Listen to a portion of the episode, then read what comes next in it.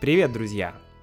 Сегодня я хотел бы с вами поговорить про историю советской рок-музыки. История советской рок-музыки. Как она появилась, как она развивалась в самом-самом-самом начале. Обычно, если мы говорим словосочетание «русский рок», то чаще всего мы подразумеваем такие группы, как кино, Алиса, Наутилус Помпилус, ДДТ, а, Агата Кристи и так далее. Но это многие из этих групп это уже группы скорее второго поколения, возможно даже третьего поколения. То есть это не те пионеры, не те пионеры, не те основоположники русской, э, русского рока или советского рока в нашей стране.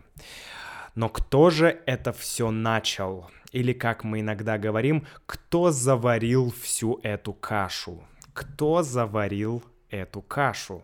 Давайте узнаем.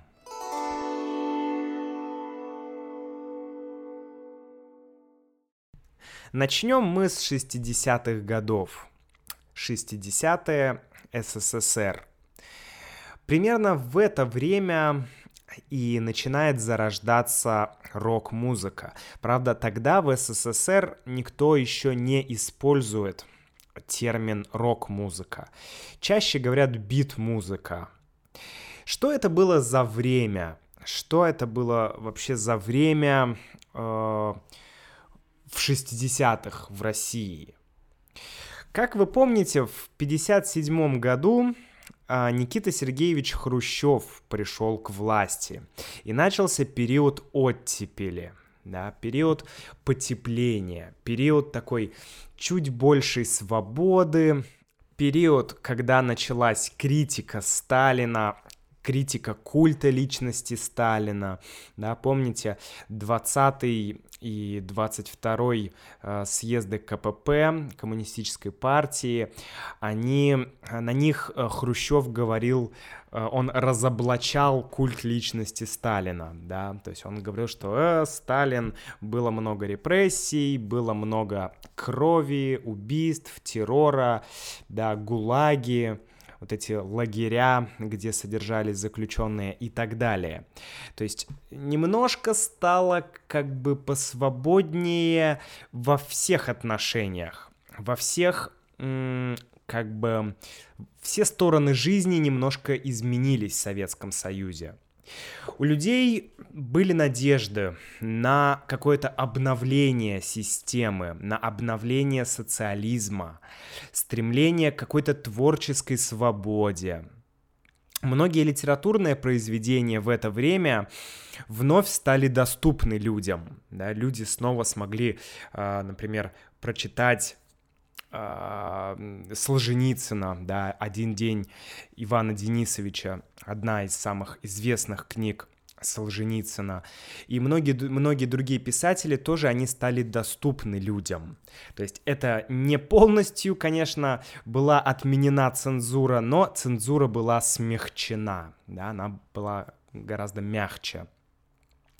В Москве в это время, да, в 60-е, э, в конец 50-х, начало 60-х, открылся театр «Современник». Э, и в этом театре работали такие молодые, тоже креативные, творческие, молод, ну, молодые люди, э, актеры, режиссеры, да, которые хотели делать что-то новое, что-то интересное, которым был интересен театр и искусство. Это все очень было интересно. Помимо этого, в 1957 году да, был спущен на воду атомный ледокол «Ленин», да, огромный атомный, так скажем, корабль, да, который, кстати, который вы увидите скоро в моем влоге про Мурманск потому что сейчас этот корабль — это музей, и вы его увидите. Он находится в Мурманске. Конечно, был запущен первый спутник Земли, первый искусственный спутник Земли. В 61-м Гагарин полетел в космос, да, И интересна тенденция, что вот с этой всей с этой всей свободой и туристы иностранные начали приезжать в СССР. В 60-х годах на улицах можно было увидеть, конечно, очень мало, но можно было увидеть туристов из других стран. А в 61 году открылась на Тверской улице в Москве первое молодежное кафе. То есть это было, блин, первое такое заведение для молодежи, чтобы посидеть, попить там кофе, что-то скушать интересное, поговорить. То есть прям, прям здорово, такие, ну, очень интересные моменты э, происходили, интересные вещи. Э, интересно, что Прибалтика была и в то время, и гораздо позже, она была центром моды для Советского Союза. Да, Прибалтика, что за Прибалтика? Прибалтика — это прибалтийские страны, ну или тогда это были союзные страны, да. А, там, например, Латвия, Литва, Эстония, да, все эти страны, они, мы их называем Прибалтика потому что они находятся э, рядом с Балтийским морем, то есть при Балтике, при Балтийском море, то есть рядом с Балтийским морем. И вот центр э, моды это был город Рига, это столица Латвии девушки, э, очень многие смотрели на то, как одеваются в Риге, и они тоже хотели одеваться так же, но, к сожалению, был дефицит, да, нельзя было пойти и купить одежду какую-то, даже не то, что там э, из Парижа или из Италии, или даже из Риги, а порой ты не мог купить одежду даже сделанную в России, то есть э, был дефицит, да, поэтому, э, наверное, почти все девушки, женщины, они умели сами делать одежду, они умели шить, умели вязать. И это было популярно не только в 60-х. Например, в 70-е, 80-е моя мама делала то же самое. Я помню, что а, она всегда шила нам с братом какую-то новую одежду. И мы всегда выглядели такими, ну, на то время модными. У нас всегда была какая-то необычная одежда. И себе моя мама тоже шила какие-то платья, какие-то юбки, у нее были разные журналы, где были разные выкройки, да, то есть выкройка это, ну, как бы дизайн, да, дизайн и сама конструкция, например, юбки. И с помощью этой, э, э, этой выкройки, этой конструкции она могла сама сделать юбку. То есть это было прикольно. А, не знаю, конечно, это было не так удобно, что ты должен сам себе делать одежду, но, э, но это было забавно, конечно.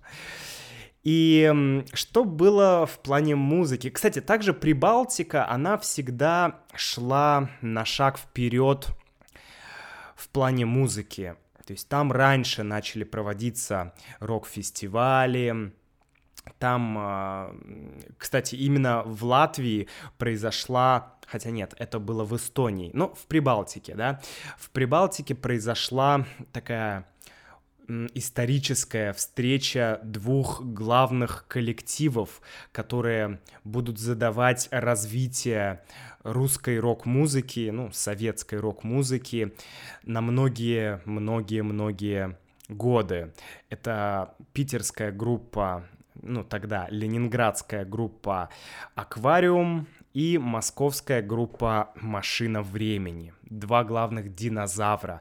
Они познакомились, по-моему, э, по-моему, они познакомились в Эстонии, но я могу, могу э, спутать, потому что я помню, что это был большой рок-фестиваль, на котором а, они познакомились, и машина, врем... Э, машина, группа «Машина времени», она выиграла, она стала а, победителем этого как бы фестиваля, это был фестиваль и это был конкурс. Это произошло все в 76 году, и произошло это в Таллине, если я не ошибаюсь.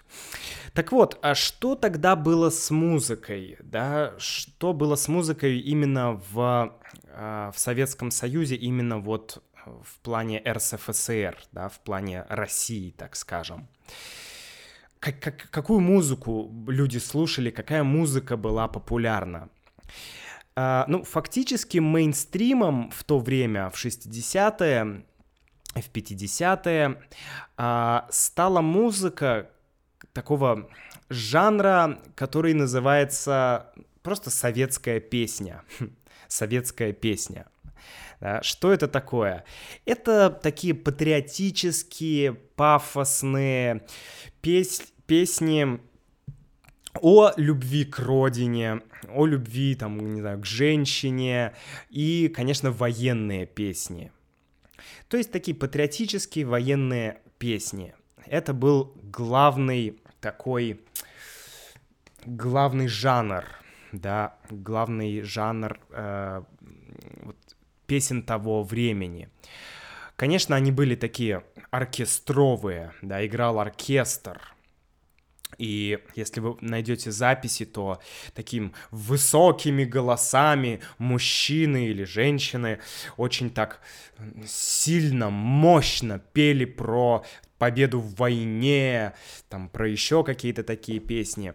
И, конечно, это все было хорошо, но была и другая музыка, да, была и другая музыка, которая э, была в подполье, которая начала только появляться, а появляться она начала следующим образом. Все началось в 1957 году, 1957 год. В этот год проходит Всемирный фестиваль молодежи и студентов в Москве. И в это, вот на, этом, на этом фестивале было некоторое количество иностранных студентов.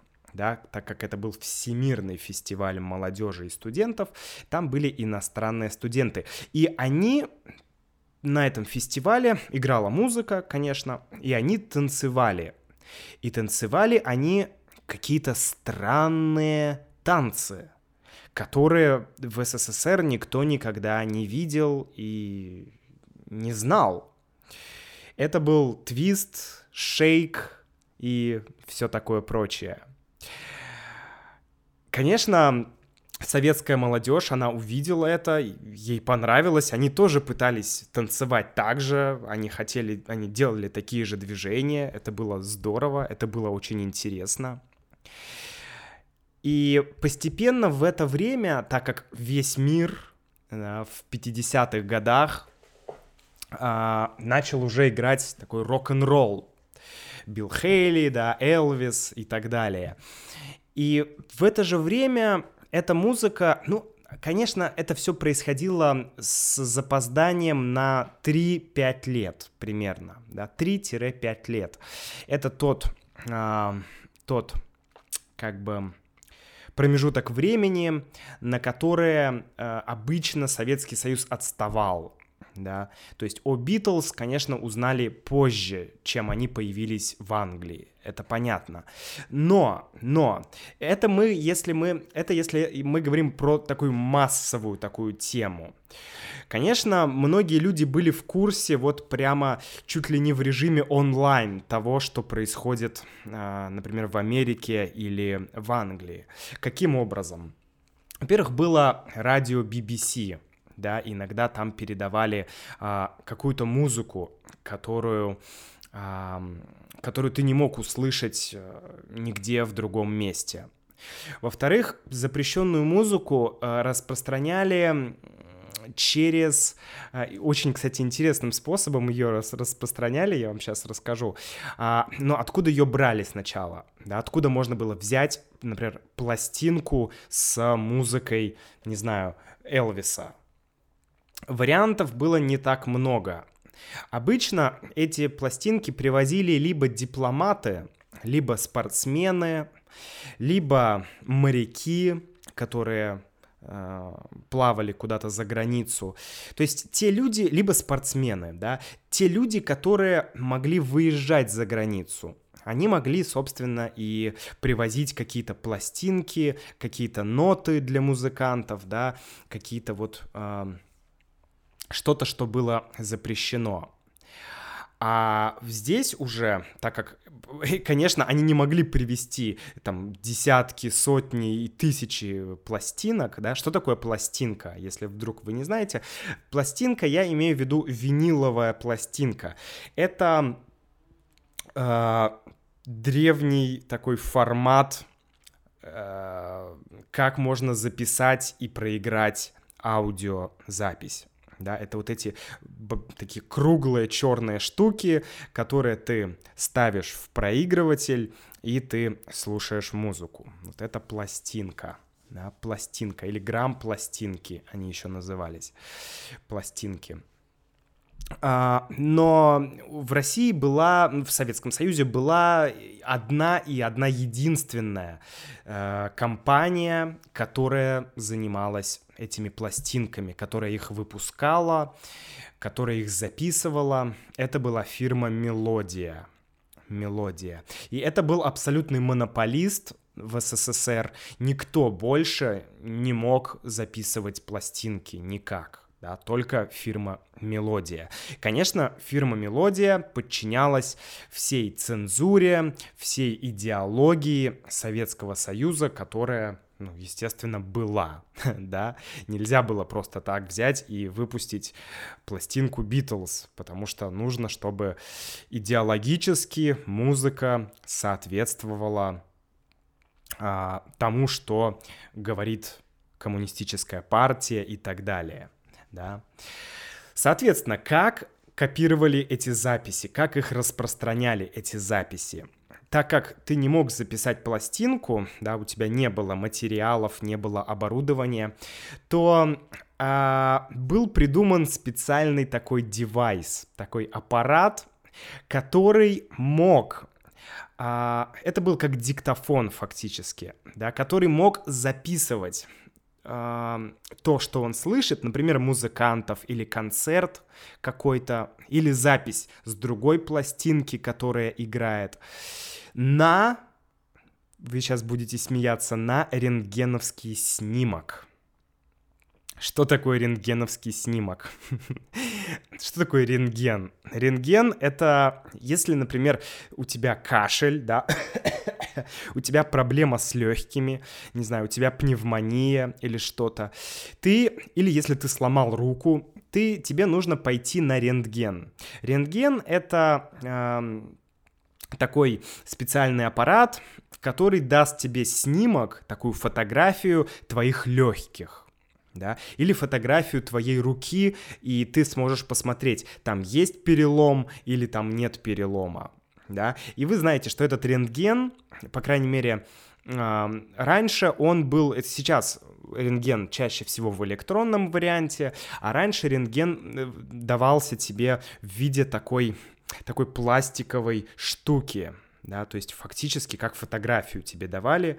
И вот а, эта пластиковая штука, она была из подходящего материала, на который худо-бедно можно было записать музыку. Дичь, да. И получается, что а, э, то есть люди вырезали круг, из этого рентгена.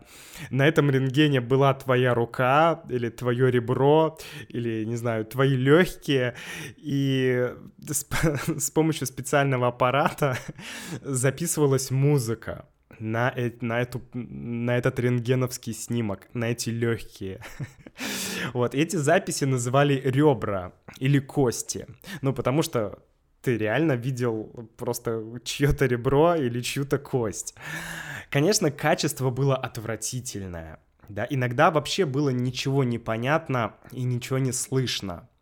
Да? Иногда ты мог услышать какие-то ругательства в свой адрес. Например, э, ну, ты не мог официально, конечно, купить эти пластинки, это все был черный рынок, это все было нелегально, поэтому тебе нужно было знать специальные места, где ты мог увидеть специального человека, который мог продать тебе вот такую пластинку, такой рентгеновский снимок.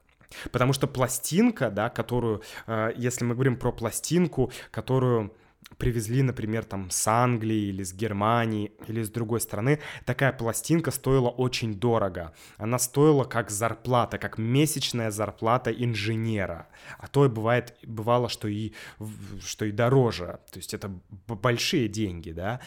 Поэтому люди покупали вот такие рентгеновские снимки на черном рынке. Иногда там была музыка, иногда там не было никакой музыки, иногда была очень музыка плохого качества, но тем не менее это был такой, ну, в принципе, вариант, да, как послушать музыку. И в это время люди слушали эту музыку, да, люди слушали э, этот ранний такой рок-н-ролл, а, и э, самый, конечно, такой момент произошел, когда люди услышали Битлз. Потому что, э, ну, в принципе, в мире, сначала в Англии, потом в Штатах, потом во всем мире произошел такой бум, да, битломания. То есть весь мир сошел с ума фактически по рок-музыке. Это когда рок-музыка стала, э, стала поп-музыкой, стала популярной, стала мейнстримом таким глобальным, да. И в этот момент, конечно, на Советский Союз, на всех музыкантов, которые исполняли рок в 60-е, 70-е, 80-е, на всех, на этих людей огромное влияние оказал, оказали Битлз, оказала группа Битлз. Например, э, Борис Гребенщиков писал, что он писал, что э, что как только я познакомился с музыкой Битлз, то существование коммунистической партии для меня перестало играть какую-то роль. То есть, когда я узнал, что есть такая музыка, как Битлз, все. Коммунистическая партия, коммунистическая идеология, мне это стало неважно. Он говорил, что да, есть хорошая погода, есть плохая погода, есть э, коммунистическая партия, да, коммунистическая идеология. Ну, что делать, да.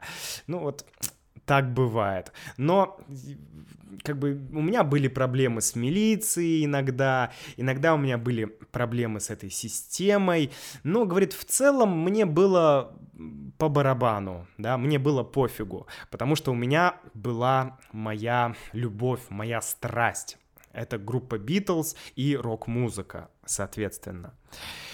И очень многие музыканты говорили об этом, именно о Битлз, как о той группе, которая просто навсегда и навеки покорила их сердце, и благодаря вообще этой группе Битлз они начали сами играть музыку. Так было и с «Машиной времени», так было и с «Аквариумом», и со многими-многими-многими другими музыкантами. Итак, значит, э, распространяли, э, как я уже говорил, эм, в 60-х музыку на этих вот рентгеновских снимках, а, и люди начали, они хотели обычные люди, музыканты, все, да, люди, кто слушал эту музыку, вот этот вот, э, так, так называемые эти бит-группы, они хотели тоже как-то играть, они хотели не только слушать, но и исполнять эту музыку, потому что, э, ну, ты не можешь пойти на концерт Битлз, да, ты не можешь послушать где-то эту музыку, но ты можешь ее играть, а раз ты можешь ее играть, то кто-то может послушать тебя да, и если ты любишь Битлз, например, но ты не играешь сам, то ты можешь пойти и послушать, как какие-то ребята, да, какие-то группы э, играют музыку Битлз, и тебе было уже это классно. Но здесь было несколько проблем, да, возникало. Какие возникали проблемы? Ну, первая проблема возникала э, с тем, как играть эту музыку. Хотя это, наверное, не первая проблема, но давайте начнем с нее. Да, как играть, ведь э, сложно понять, что именно играют Битлз и как они вообще это делают. Да, несмотря на то, что их музыка не очень сложная, да, в плане э, музыки, но все равно в то время это было что-то новое, и нужно было понять, как, как это играть. И интересно, что одна группа, бит-группа, да, тогда э, в Советском Союзе группы назывались вот эти подпольные группы, которые играли там Битлз и э, подобную музыку, да, Элвиса. А, а их э, называли не рок-группами, а их называли бит-группами. И где эти бит-группы брали э, вот ноты, да, как сыграть, например, Битлз. Да, они могли что-то подобрать на слух, они могли слушать Битлз и что-то подобрать. Но было огромное количество композиций, и, конечно, не всегда было просто а, подобрать что-то. Тем более, если ты слушаешь музыку на рентгеновском снимке, где качество отвратительное, как ты можешь услышать, какую ноту играет музыкант? Так вот, а, э, например, бит-группа «Ленинградские аргонавты» они сделали интересную штуку. Они наладили контакт со стюардессой, которая летала международными рейсами. И э, у нее, в свою, в свою очередь, был знакомый моряк, который ходил в плавание в другие страны, и каждые две или там три недели он приезжал домой в СССР. И вот он привозил музыкантам из группы «Ленинградские аргонавты», он привозил им самые последние ноты самых известных западных музыкантов и самых известных западных песен да, там какой-нибудь Rock Around the Clock. Вот вам ноты, ребята, играйте. И они могли сыграть прям это все вот прям так, как играют это э, там в Америке, да. Это было круто, вау. То есть были варианты, конечно, как, эм, как ну, найти какие-то, найти музыку, найти э, аккорды, да, найти ноты. Дальше что было? А, еще интересный момент, что где... А, какие еще проблемы, да? Я не рассказал про все проблемы. Первая проблема — ноты. Но это небольшая проблема. Самая большая проблема какая? Инструменты. Где взять инструменты? Гитар нет фактически никаких. Ну, какие-то были абсолютно ужасные гитары. Очень многие люди делали эти гитары сами, самостоятельно. И эти гитары, конечно, были ужасного качества. Ну, то есть это были абсолютно, их называют дрова, да, дрова. То есть ими можно было топить печь, но играть на них было практически нереально. Интересно, как делали бас-гитары. То есть гитарные струны в СССР можно было купить. Это были ужасные струны ужасного качества, но их можно было купить.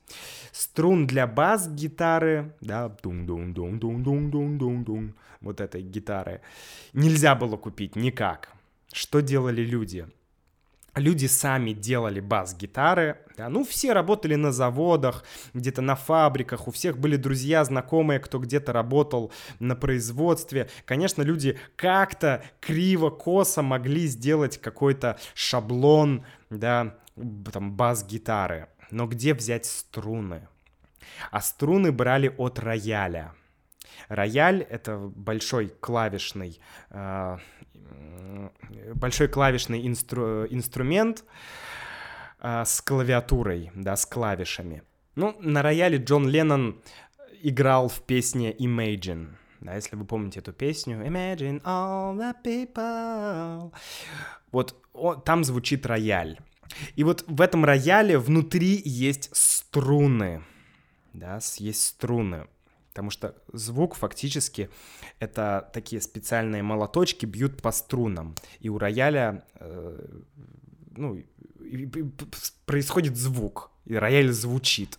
Вот эти струны вынимали из рояля и ставили на бас-гитару. Но эти струны были очень твердыми, очень жесткими. Поэтому люди наматывали на пальцы э, изоленту да, что такое изолента? Изолента — это э, вот этот изолирующий материал, вот эта лента, которая применяется в работе с электричеством. Да, если нужно починить провод, то вот эта вот синяя такая вот лента, которой изолируют провода. Вот ее наматывали на пальцы, чтобы было не так больно играть. ну, то есть это жесть, конечно. Никто тогда играть не умел, да, и многие группы говорили, что главное было э, только создавать какой-то ритм. Во-первых, барабанов тоже не было, да, не было барабанной установки. Поэтому играли на каких-то кастрюлях, на каких-то еще непонятных абсолютно вещах. А, и самое главное, это чтобы был какой-то ритм, были какие-то там гитары. Конечно, не было никаких усилителей, да, вот этой что-то был такой мощный звук, да, дисторшн или там фуз. Так этого ничего не было. Поэтому все пытались как-то придумать, как-то сделать, найти какие-то динамики большие, что-то вот то есть это был такой кружок самодеятельности, абсолютной самодеятельности. Сделай сам себе гитару, сделай сам себе бас-гитару. Э, то есть абсолютно у тебя не было ничего. Следующая проблема была, где играть и где репетировать. И вот здесь, конечно, а в основном все музыканты, во-первых, надо понять, что все музыканты, они были, и все музыкальные группы, вот эти подпольные, они образовывались в университетах. Да, потому что в университетах были студенческие вечеринки, были танцы. Да, тогда же не было каких-то дискотек, диджея, а, тогда играли музыканты, да, и вот на этих как раз вечеринках и играли вот эти новые бит-группы. Конечно, это всем очень-очень нравилось. Но а, помимо университетов, помимо университетов были еще так называемые ДК, дома культуры. ДК, Дом культуры, да. И э, иногда в ДК проходили тоже нелегальные концерты. Но об этом мы поговорим попозже.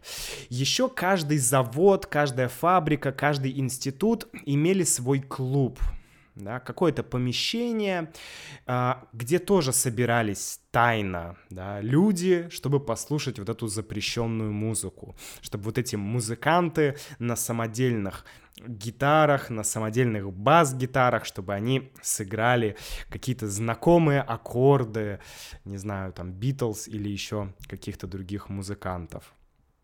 Вообще, чтобы официально играть музыку, да, вообще, чтобы ты мог в СССР исполнять музыку.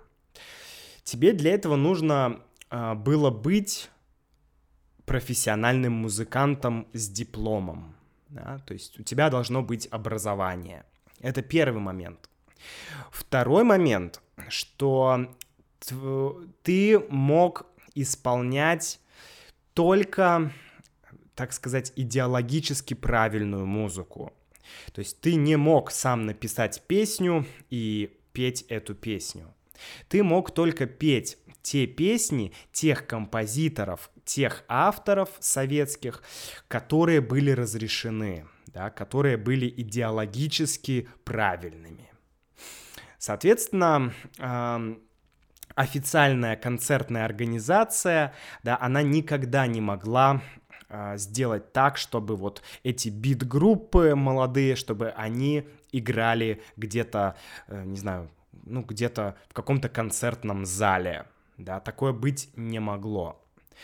Но, однако, правительство видело, что начинает появляться какая-то модная молодежная музыка, да, и просто бороться с ней нельзя, ну, потому что люди ее уже слышат и слушают, и будут слушать.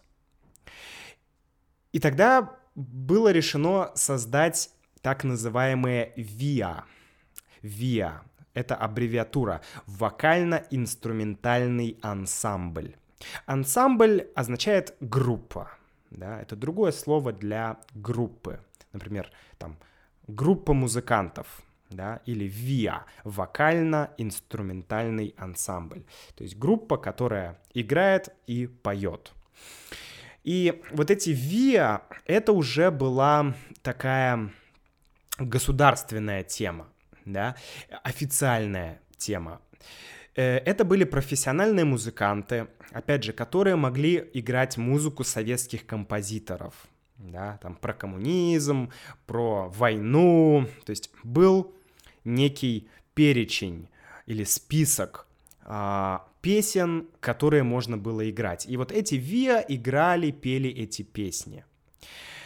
И получилось такое, как бы, разделение. ВИА — это были официальные ансамбли, официальные группы, которые играли песни, записывали пластинки, да, записывали какие-то альбомы, путешествовали по Советскому Союзу, Советскому Союзу и э, получали деньги за это. Причем очень многие ВИА получали очень хорошие деньги, потому что конечно, Советский Союз большой, да, представляете, ты работаешь, представьте, ты работаешь на заводе, ты там устал, и вечером, хоба, ты можешь пойти на танцы, приезжает какая-то какая группа, какой-то ансамбль, они играют какую-то музыку, и ты танцуешь, там знакомишься с девушками, как-то все вот это, ну, блин, дискотека, вечеринка, это всегда прикольно.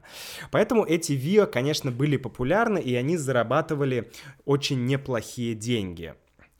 Но еще было условие, конечно, петь на русском языке, то есть песни только на русском.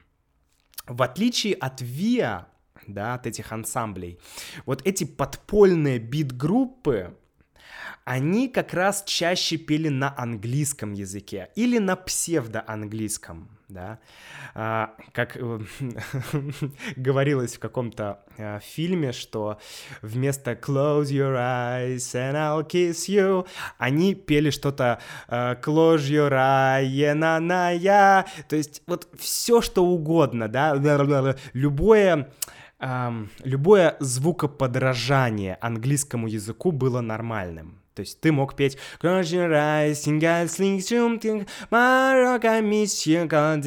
Вот любую фигню, да, лишь бы это было похоже на английский язык. И это было, это было, это было модно, и это было обязательно, да. Это считалось дурным тоном, если ты пел вот э, если ты был в бит-группе и ты пел по-русски, это уже считалось чем-то таким типа ВИА, да, типа вокально-инструментального ансамбля, которые вот такие все э, сладенькие. А настоящие рокеры, да, они должны петь по-английски, потому что, ну, рок иди, пришел там из Англии, из Америки, да, и вот эти все группы, и, конечно, нужно петь на, петь на их языке.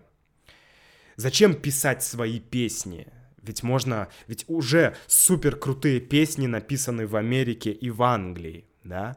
И вот это было в самом начале, когда только, ну, в 60-х годах, по сути, когда только а, все это начало происходить, когда все эти бит-группы, вся эта музыка начала а, появляться. Итак, были официальные ВИА и подпольные бит-группы. Как эти бит-группы выступали и где они выступали? А, они выступали на самом деле на сейшенах. Да? Сейшен. Абсолютно английское слово. И это слово а, означало нелегальный концерт. Как это выглядело? Э, я организатор, да, или просто человек с такой предпринимательской жилкой да, то есть у меня есть какие-то навыки предпринимателя, хотя, конечно, в это время в СССР никакого предпринимательства, никакого бизнеса, да, это все нелегально. Например, я в Москве, как делал это некий человек по имени Юрий Айзеншпис, который как раз был один из, э, одним из самых популярных организаторов вот этих сейшенов, но вы его также узнаете, так как э, в конце 80-х он будет директором и продюсером группы кино. Что он делал? Как он организовывал эти сейшены, эти концерты? Он договаривался с каким-то домом культуры, договаривался с ними о том, что там будет играть оркестр, да, какой-то оркестр. И у него было помещение, да, вот этот ДК, все. И дальше он договаривался с группами, с этими нелегальными группами. Он давал им какие-то небольшие деньги, а они должны были играть в этом помещении, да. И туда приходили люди. Конечно, желающих было огромное, огромное, огромное количество. И он зарабатывал очень-очень-очень хорошие деньги на этом. Я бы сказал, гигантские деньги на этом. На том, что он организовывал эти сейшены. Да? Эти сейшены организовывались и в Москве, и в Питере, не знаю, может быть, в других городах тоже.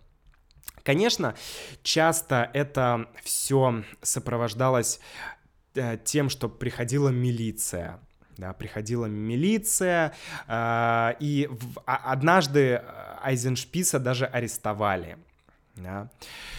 Поэтому у музыкантов было два пути, да, либо вот быть в этом подполье, э, играть в каких-то иногда ресторанах, иногда на сейшенах, либо идти играть в вокально-инструментальные ансамбли. И люди, конечно, делали и так, и так. Некоторые играли виа официальную музыку, а э, где-то или да, даже записывали пластинки, а на концертах играли еще и другие песни, да, такие более запрещенные песни. 1969 год. В Америке проходит фестиваль, который называется Woodstock. Да? Ну, это место, где он проходит. И, конечно, э, вообще в это время происходит такой бум музыкальный, да, Джимми Хендрикс, Дженнис Джоплин, а, потом э, рок-опера «Иисус Христос суперзвезда», там, Пинк Флойд, после этого уже Deep Purple. То есть вот все это э, из шесть... прыжок из 60-х в 70-е постоянно давал э, русским, ну, советским, да, музыкантам какие-то новые идеи, какие-то новые песни. Это вообще 70-е, да, это в СССР это была эпоха хиппи, конечно же. А, потому что в 70-х а, вот этот стиль хиппи, идеи какие-то хиппи, и вот эта музыка, которую, которая пришла с Запада, она полностью как бы захватила сознание миллионов молодых людей, да, и в 70-х годах уже прослеживаются две самые главные группы, а, вот как я уже говорил, «Аквариум» и «Машина времени» две... А, ну, там было еще, конечно, достаточное количество других групп, но вот это две основные группы, которые как бы и задали э, то движение, которое получил рок в Советском Союзе. И был главный вопрос, а можно ли вообще петь, можно ли петь на русском языке, можно ли петь рок-н-ролл на русском языке? И с ответа на этот вопрос мы с вами, друзья, начнем следующий подкаст. Поэтому на сегодня я с вами прощаюсь. В следующий раз мы продолжим говорить об а, истории, истории а, рок-музыки в Советском Союзе и как это было. Ну а на сегодня все. До встречи. Пишите, если у вас есть какие-то вопросы. Пока-пока.